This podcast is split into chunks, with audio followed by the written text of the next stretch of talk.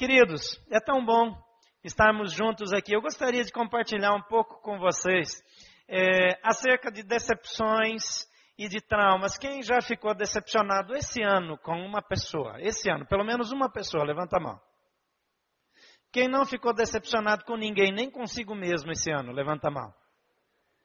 É, só teve 20% que levantou a mão da primeira vez, na segunda ninguém. É porque eu incluí a mim mesmo. Muitas vezes quem mais decepciona sou eu mesmo. Mas como nós podemos lidar com essas questões? Todos os dias nós vamos passar por dificuldades. Todos os dias nós vamos enfrentar problemas. Todos os dias da nossa vida nós vamos encontrar pessoas que não são o que pareciam ser. Todo dia nós vamos é, é, nos deparar com situações inusitadas que nós não esperávamos e que são difíceis de resolver. E como eu posso tratar isso? A palavra que eu tenho para você, eu gostaria de encorajá-lo de um jeito ruim. Desde o Velho Testamento. Cinco, seis mil anos, sete mil, dependendo do caso, mas tem Desde a antiguidade, as pessoas já vêm se decepcionando, passando por problemas, passando por crises, tendo dificuldade com autoestima, tendo problemas no dia a dia. Agora, desde a antiguidade, a solução, a cura para a depressão, a cura para o desânimo, existe uma maneira de viver acima desse tipo de situação. Eu e você já passamos por tudo isso.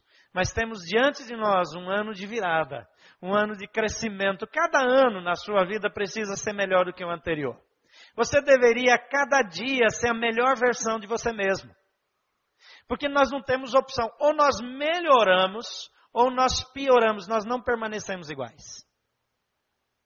Nós não passamos por uma crise e continuamos iguais. Ou nós somos melhores ou somos piores. Mas jamais iguais. Se você deixa de crescer, você fica para trás. E Deus quer que você cresça, Deus quer que você melhore, Deus quer que você vença problemas, que você passe vitoriosamente pelas dificuldades. Eu gostaria de ler um texto na Bíblia, que está lá no livro, no primeiro livro dos reis, lá no Velho Testamento. Eu disse que esse negócio de decepção, de estresse, de depressão é coisa antiga. Um profeta, um homem de Deus, 1 Reis, capítulo 19, versículo 1 até o versículo 18, diz assim: Ora, Acabe contou a Jezabel tudo o que Elias tinha feito e como havia matado todos aqueles profetas à espada. Por isso, Jezabel mandou um mensageiro a Elias para dizer-lhe que os deuses me castiguem com todo rigor, se amanhã, nesta hora, eu não fizer com a sua vida o que você fez com a deles. Deixa eu dar uma pausa aqui no versículo 3. Elias estava num momento em que a rainha Jezabel estava perseguindo os profetas é, que serviam a Deus. E ela havia instituído na nação um culto a deuses estranhos, a ídolos e a deuses falsos. Nesse processo, a maioria dos profetas foi assassinado, a coisa ficou difícil. E Elias, que era assim o líder maior, o mais reconhecido deles, vivia escondido. Mas um dia ele desafiou o povo e desafiou o rei também, o rei Acabe, e disse: Vamos nos juntar num determinado lugar e nós vamos ver quem é Deus. E se Baal é Deus, então sigam a Baal, mas se o Deus verdadeiro, Deus de Israel, Deus Criador, como eles se referiam, se Jeová é Deus, então sigam a Jeová, sigam a Yahvé e abandonem a Baal. Então eles juntaram lá os profetas de Baal e ele fez o seguinte desafio: eles vamos oferecer um holocausto. O holocausto era um, um jeito antigo de adorar a Deus, colocando um, um, animal morto em cima de um monte de lenha e botando fogo e deixando ele queimar como uma oferta a Deus. Era uma forma de adoração.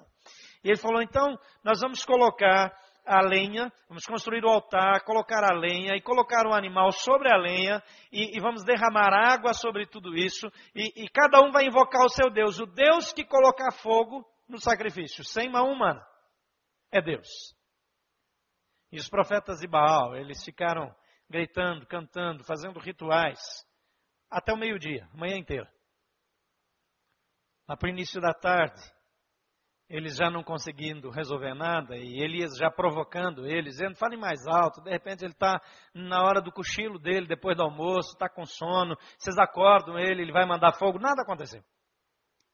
E depois Elias faz uma oração simples, e fala, Senhor, mostra para eles que Tu és Deus.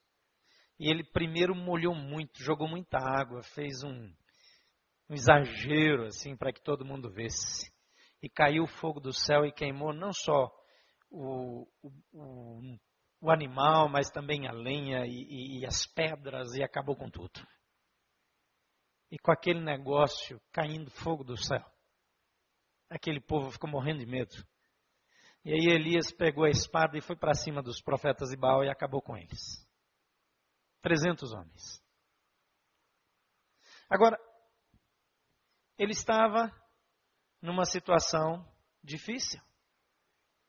Ele estava diante de um povo que seguia Baal. Agora ele reúne todos esses homens. Ele tem um tempo aqui onde ele provoca eles, onde ele se agiganta e onde todos aqueles homens estão é, reunidos e ele meio que acaba com toda a resistência numa época em que matar e fazer guerra era uma coisa do cotidiano. Mas depois disso, ele é ameaçado por essa mulher. E diante dessas ameaças, o versículo 3 diz que Elias teve medo e fugiu. Fugiu para salvar a vida. Em Berseba de Judá, ele deixou seu servo e entrou no deserto caminhando um dia. Chegou a um pé de giesta, sentou-se debaixo dele e orou pedindo a morte. Já tive o bastante, Senhor. Tira a minha vida, não sou melhor do que os meus antepassados. Depois se deitou debaixo da árvore e dormiu. De repente um anjo tocou nele e disse: Levante-se e coma. E Elias olhou ao redor, e ali junto, junto à sua cabeça havia um pão assado sobre brasas quentes e um jarro de água. E ele comeu, bebeu e deitou-se de novo. O anjo do Senhor voltou, tocou nele e disse: Levante-se e coma, pois a sua viagem será muito longa. Então ele se levantou, comeu e bebeu, e fortalecido com aquela comida, viajou quarenta dias e quarenta noites, até chegar a Horebe, o monte de Deus. Ali ele entrou numa caverna e passou a noite. E a palavra do Senhor veio a ele: O que você está fazendo aqui, Elias? E ele respondeu: tenho sido muito zeloso pelo Senhor, o Deus dos exércitos. Os israelitas rejeitaram a tua aliança, quebraram os teus altares e mataram os teus profetas à espada. Sou o único que sobrou. Até agora estão procurando matar-me. E o Senhor lhe disse: Saia e fique no monte na presença do Senhor, pois o Senhor vai passar. Então veio um vento fortíssimo que separou os montes, esmigalhou as rochas diante do Senhor, mas o Senhor não estava no vento. Depois do vento houve um terremoto, mas o Senhor não estava no terremoto. Depois do terremoto houve um fogo, mas o Senhor não estava nele. E depois do fogo houve um murmúrio de uma brisa suave. Quando Elias ouviu, puxou a capa e cobriu o rosto, saiu e ficou à entrada da caverna. E uma voz lhe perguntou: O que você está fazendo aqui, Elias? E ele respondeu: Tenho sido muito zeloso com o Senhor, o Deus dos exércitos os israelitas rejeitaram a tua aliança, quebraram os altares, mataram os teus profetas à espada, sou o único que sobrou. Agora também estão procurando matar-me. E o Senhor lhe disse: Volte pelo caminho por onde veio, e vá para o deserto de Damasco.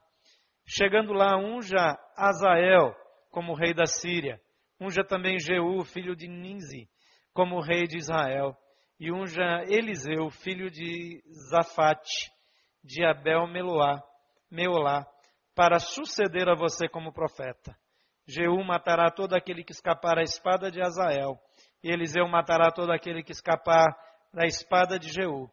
E, no entanto, fiz sobrar sete mil em Israel, todos aqueles cujos joelhos não se inclinaram diante de Baal, e todos aqueles cujas bocas não o beijaram. É interessante que esse homem, um homem que viveu experiências inusitadas, um homem que teve manifestações de poder de Deus é, incomparáveis. É um homem que se intimidou diante da palavra de uma mulher. Ele enfrenta centenas. Ele enfrenta o rei Acabe. Ele fala na frente de uma multidão. Mas de repente uma mensagem, eu vou matar você, faz com que ele bata em retirada, ele entra em depressão.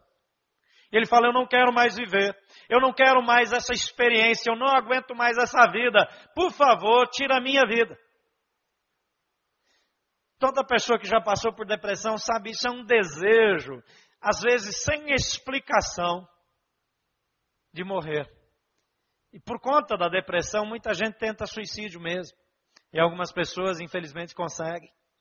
Mas a tristeza, ela se estabelece de uma maneira que a pessoa não vê mais saída. Ela não consegue mais olhar ao redor, ela vê apenas a sua própria dor, a sua própria situação, o seu próprio contexto e não consegue ver mais nada ao seu redor. Então, se você quer vencer dificuldades, vencer traumas emocionais, romper com prisões na sua vida que impedem você de prosperar, de prosseguir, de viver feliz, de ter um bom casamento, de ser um bom pai, uma boa mãe, de ser um excelente profissional, de ser alguém que vai mudar a realidade, que vai transformar a história, alguém que vai escrever uma nova história num novo tempo, porque é para isso que Deus criou você. Olhe para Deus. Deus quer que você seja um instrumento de transformação. Deus deseja usar você como alguém cuja vida é relevante, cujo poder de ação, de interferência, de influência faz com que a vida das pessoas ao seu redor mude para melhor. Mas quando eu entro em depressão, eu só vejo a mim mesmo, a minha dor, a minha dificuldade. Então, nesses momentos, em primeiro lugar, anote aí no seu esboço, identifique a fonte real dos seus problemas.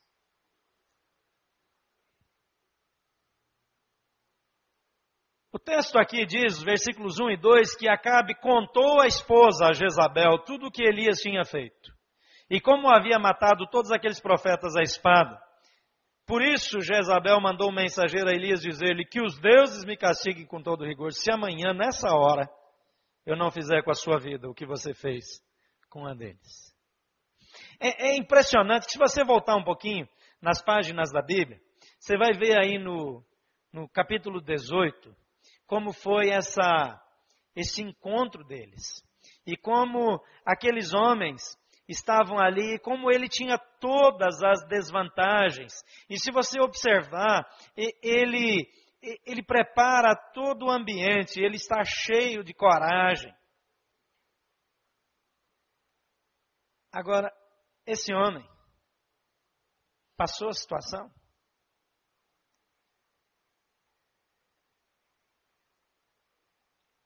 Veja aqui o versículo 22. Disse então Elias: Eu sou o único que restou dos profetas do Senhor, mas Baal tem 450. Eu até diminui.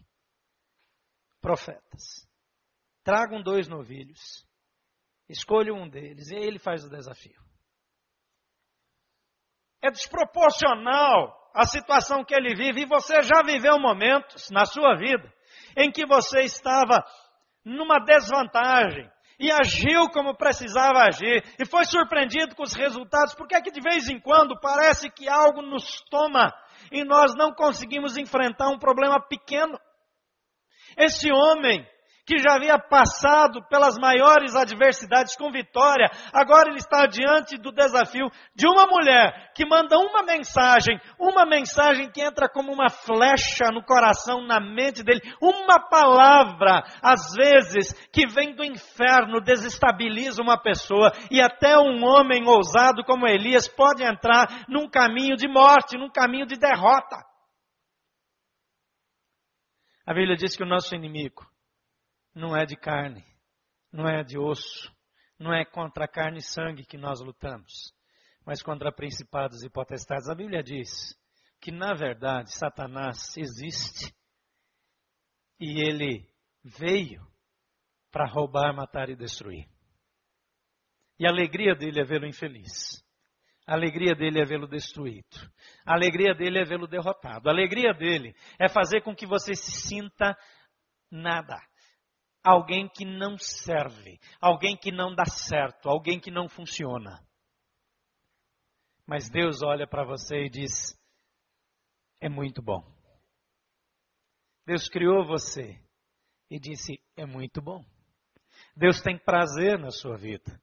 Deus escolheu você para dar amor. Então identifique a fonte dos problemas. A fonte dos problemas normalmente não é quem está ameaçando, quem está circulando você, quem está próximo de você, mas está aqui na sua mente. A maneira como você olha para os seus problemas determina a sua reação. A Bíblia diz que se Deus é por nós, quem será contra nós? Não há ninguém que possa se opor ao nosso Deus. Não há ninguém que se compare a Deus. E Ele está conosco. Em segundo lugar, avalie as circunstâncias com objetividade. O versículo 3 diz que Elias teve medo e fugiu para salvar a vida. Em Berseba de Judá, ele deixou um servo e entrou no deserto a caminho de um dia, chegou a um pé de giesta, sentou-se debaixo dele orou pedindo a morte. E disse: Eu não quero mais. Não brinco mais. Eu vou para casa, eu quero morrer. Eu estou cansado do meu casamento, eu estou cansado da minha vida, eu estou cansado das circunstâncias. Eu não aguento mais. Agora as circunstâncias estavam sendo maquiadas pelas emoções desse homem. Em várias ocasiões ele diz: só sobrou eu, não tem mais ninguém, não existe mais ninguém, estou sozinho, ninguém se importa.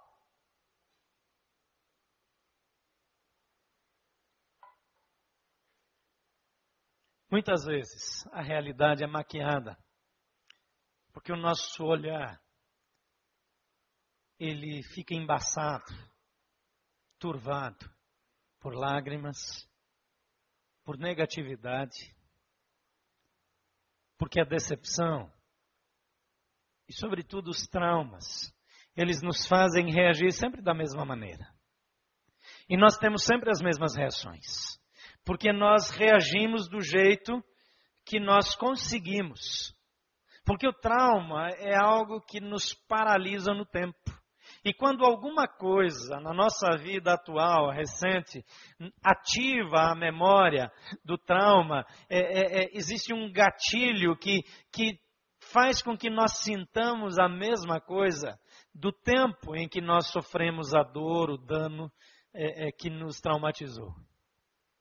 Enquanto estamos presos a isso, nós fazemos as mesmas coisas, reagimos da mesma maneira.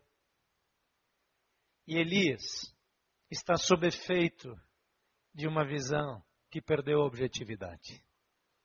Ele fala: não tem mais jeito. Ninguém se importa. Não sobrou ninguém. Olhar para as circunstâncias e ver a vida como ela é é uma decisão. Eu preciso orar a Deus e dizer: Senhor, me ajuda. Me ajuda a entender. Me ajuda a ver. Me ajuda a compreender.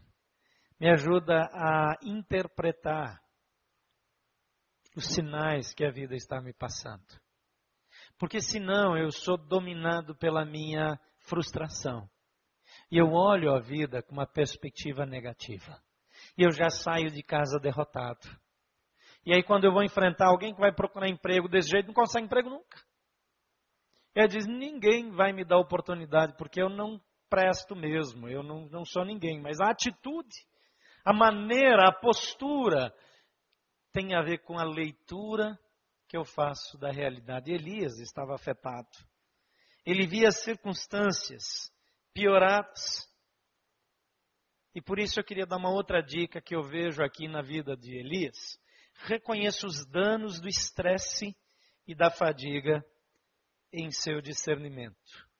Esse homem passou a ver a vida afetado pelo estresse. Imagina uma situação onde você está fugindo,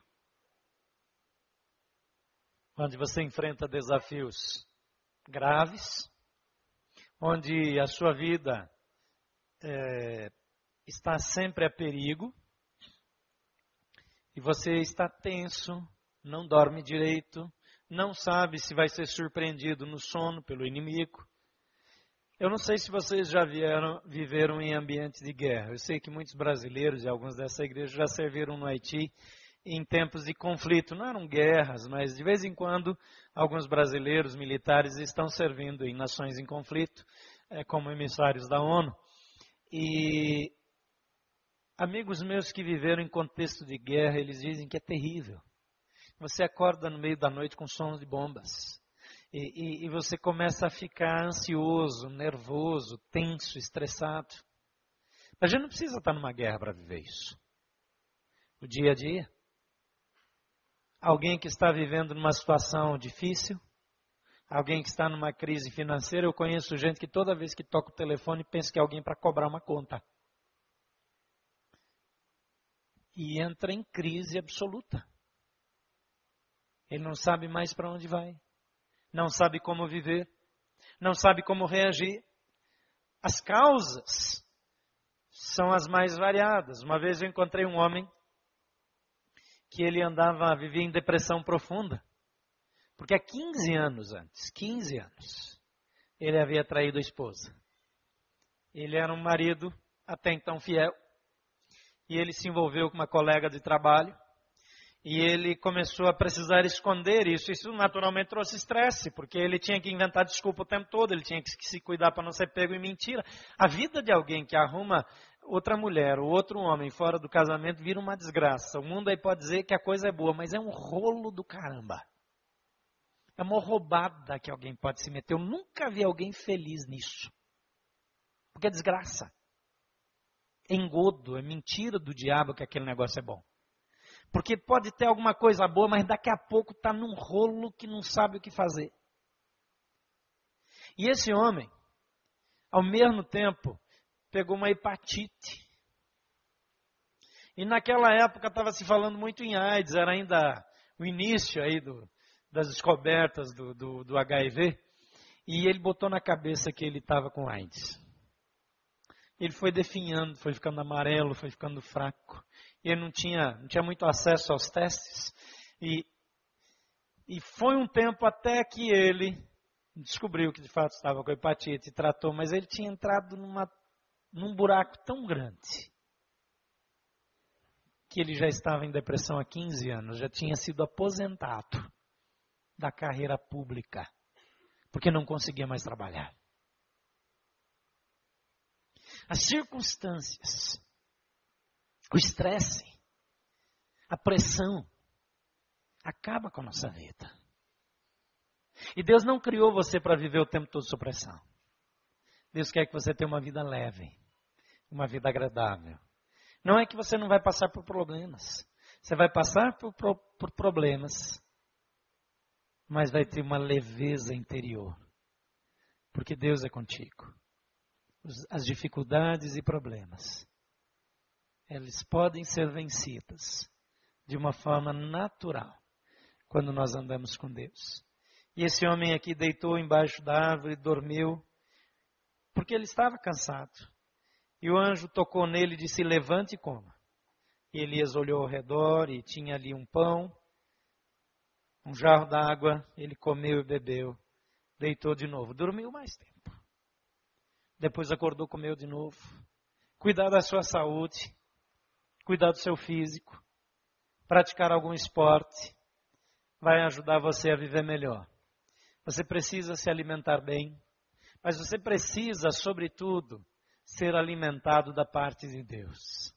Aqui, diz que um anjo apareceu e deu pão, pão de verdade, não era pão espiritual, não, não era, era pão mesmo. Assadinho na brasa, em cima ali, quentinho. Não fala nada de manteiga, que seria o ideal, né? Um pãozinho quente com uma manteiguinha assim derretendo em cima do pão. Um jarro d'água. Estava meio pobre essa refeição, mas uma delícia. E ele é alimentado é renovado e depois ele tem energia para prosseguir. Quarta dica é mantenha as disciplinas pessoais e assuma as suas responsabilidades. E o versículo 7, o anjo tocou nele, novamente disse: Levante-se e coma, pois a sua viagem será muito longa. Então se levantou e comeu. Fortalecido com aquela comida, viajou 40 dias e 40 noites até chegar a Horebe, o monte de Deus. Deixa eu falar uma coisa para você. Existe um lugar, ali logo adiante, onde Deus quer encontrar com você. Existe um lugar de cura, um lugar de ouvir a voz de Deus. No conceito judaico, o monte de Deus era o Monte Horeb. No conceito do Novo Testamento, o monte de Deus é você mesmo. Deus habita em nós. Deus quer habitar em nós. Deus habita em todo aquele que um dia recebeu Jesus como Salvador. Existe um lugar, um quarto de escuta, um lugar secreto, um lugar seu e Deus, onde Deus quer falar com você. Às vezes eu estou deitado embaixo de uma árvore, numa sombra, esperando a morte, mas Deus está dizendo: levanta e assuma a sua responsabilidade, prossiga na sua vida, dê os passos que você deve dar, porque eu estou te esperando em Horebe. Deus espera por você. Deus quer tratar a sua dor. Deus quer mudar a sua perspectiva. Deus quer que você veja a vida com os olhos dele. Deus quer que você seja renovado na sua força, mas você precisa assumir a sua responsabilidade, cuidar das suas disciplinas pessoais e fazer aquilo que precisa ser feito. Às vezes eu paro na vida e digo, Deus faz alguma coisa. Deus faz. Mas Ele não faz aquilo que você tem que fazer. A sua parte é sua, a minha parte é minha. Eu preciso assumir a minha responsabilidade. Se a sua casa está caindo, haja como homem. Se você é um marido, haja como marido. Se você é mulher e mãe, haja como mulher e mãe. Faça o que tem que ser feito. Se o seu filho está se perdendo, se está indo para as drogas, tenha a ousadia de confrontá-lo. Se as coisas estão erradas no seu ambiente de trabalho, seja profissional o suficiente para agir de forma honesta, decente e reta. Faça a sua parte. Porque Deus é com você. E Elias fez isso. Caminhou 40 dias e chegou em Horeb, em quinto lugar, compartilhe a sua aflição no ambiente adequado. Você já percebeu que quando a gente fica mal, alguns de nós têm a tendência de falar para todo mundo que chega perto? Tem gente que não fala nada para ninguém nunca, que é o outro lado. Mas tem gente que fala para todo mundo, fala demais. Metade do mundo sabe da vida da pessoa. Então não é nem tanto ao mar, nem tanto à terra. Nem tanto a um extremo que você guarda tudo para você, mas nem também fala tudo para todo mundo. Deus vai colocar uma pessoa, gente de carne e osso, uma, duas, três, quatro, mas especialmente uma pessoa de a sua inteira confiança, que vai ajudar você. Mas Elias chega aqui, diz aqui que ele entrou numa caverna e passou a noite. E ali Deus fala com ele naquele lugar. O Senhor lhe disse: saia e fique fora do monte, fique no monte na presença do Senhor, pois o Senhor vai passar. Deus quer falar com você. Deus quer ouvir você. Deus quer tratar com você. Mas às vezes eu estou deixando de falar com Deus para falar com gente. Às vezes eu estou deixando de ouvir Deus falar para reclamar, para murmurar. Porque a minha dor é muito grande. Fale, abra o seu coração no lugar certo. Aliás, você está no melhor lugar que você poderia estar, porque Deus está aqui. Seja qual for a situação, a dificuldade, a luta, a dor, Deus está aqui, Ele quer ouvir você. A Bíblia diz: sejam em tudo conhecidas diante de Deus as vossas necessidades, em tudo, por meio da oração e súplica com ação de graças. Deus quer ouvir, não é que Ele não saiba, não, Ele quer ouvir da sua boca.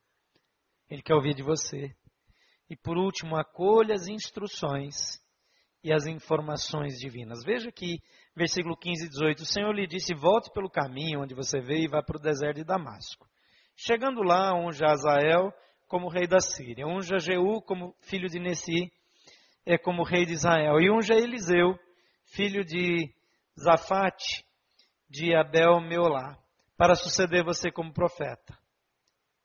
E depois ele diz aqui: fiz sobrar sete mil.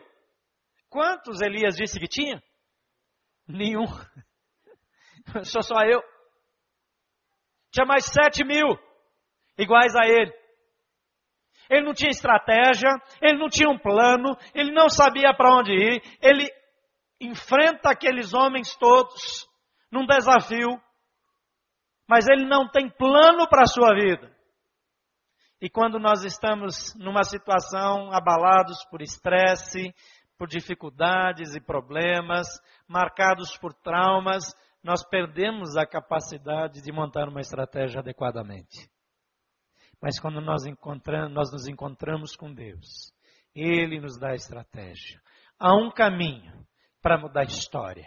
Há um caminho para curar a nação. Há um caminho para mudar a sua família. Há um caminho para mudar o seu casamento, para mudar a sua história. Há um caminho até para sair da sua vida para deixar outro substituí-lo. Aqui no caso, Deus iria encerrar mesmo com ele. Ele já não ia mais viver muito tempo, mas ele precisava fazer do jeito certo. Eu não posso abandonar a vida e sair pela porta dos fundos. Eu tenho que sair da vida como homem, como mulher. Eu tenho que sair da vida como pessoa madura. Eu tenho que sair de cabeça erguida, resolvendo tudo que eu tenho que resolver, até para poder morrer em paz. Porque senão até a morte é uma desgraça. Porque a coisa mais miserável que eu já vi foi a morte de gente que não teme a Deus.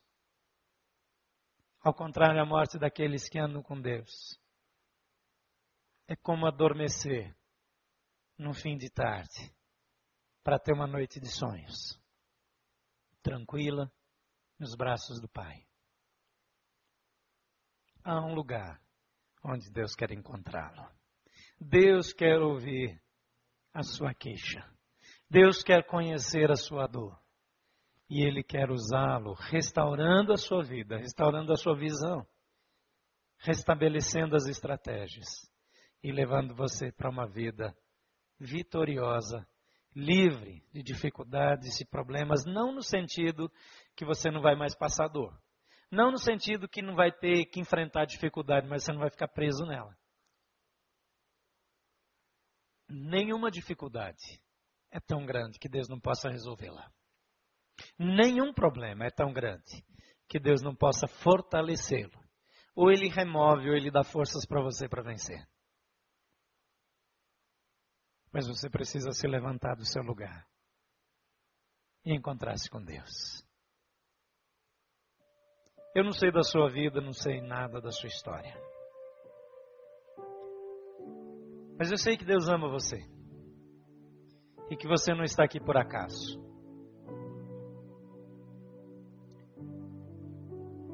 Deus nunca desperdiça uma oportunidade em que alguém decide ouvir a voz dele. E talvez você já ande com Deus há muito tempo, mas por alguma razão você parou num determinado ponto da sua vida. Talvez você esteja como Elias dizendo: não dá mais. E Deus está dizendo: vem para Oreb, que eu tenho um encontro com você. E se você já anda com Deus e conhece Jesus Cristo, a minha pergunta é: quanto tempo você não visita Oreb? Quanto tempo você não está no seu quarto de escuta e de fato ouve a voz de Deus? Quanto tempo faz que você não deixa todas as preocupações para ouvir apenas a voz de Deus? Deus tem a estratégia, Deus tem a visão e a informação que pode mudar a sua leitura de tudo que está ao seu redor. Mas talvez você não tem um relacionamento pessoal com Jesus. A Bíblia diz que para ser filho de Deus tem duas coisas que eu preciso fazer. Eu preciso crer que Jesus é o Filho de Deus, que Deus enviou esse mundo e que Ele veio e morreu por mim, porque eu merecia a morte. Todos nós. A Bíblia diz que por causa do pecado todos nós fomos cortados, desclassificados, impedidos de acessar a graça de Deus. Mas por causa de Jesus Cristo, que morreu no nosso lugar, carregou a nossa culpa, nós temos livre acesso a Deus. E aqui vem a segunda coisa que eu preciso fazer, que é receber Jesus Cristo como meu Salvador. A vida cristã não é uma vida sem problemas, não é uma vida sem desafios, mas é uma vida que você nunca precisa estar sozinho. Você nunca mais precisa resolver do seu jeito, porque você pode andar com Deus e Ele quer orientá-lo. De vez em quando vai ter que dar uma dura, dizer: levanta daí, caminha, faz o que você tem que fazer. De vez em quando vai tomar uma dura mesmo. Mas Deus nunca te deixará você já tem um relacionamento pessoal com Deus, por favor, feche seus olhos. Como eu disse, eu desconheço a sua situação, a sua vida, o seu dia a dia. Mas se você, como eu, lida com problemas, com dificuldades, se marcas lá do passado, vez por outra, tendem a fazê-lo desacelerar ou parar e até querer desistir. Deus quer encontrá-lo fora da caverna. Elias estava na caverna, fechado, escondido, e Deus disse: Sai, fica fora, te expõe, te coloca de pé, te coloca de pé. Esteja diante de Deus sobre o monte. O Senhor está aqui. Apresenta a Ele a sua vida, as suas circunstâncias, suas insatisfações. Ele está aqui. Ele está entre nós.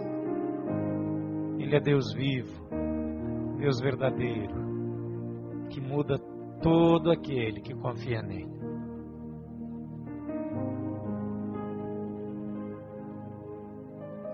Se você ainda não entregou sua vida para Jesus, não deixe nem um dia, não espere nem um dia, mas diga: Eu quero começar uma nova vida com Jesus. Eu quero orar por você.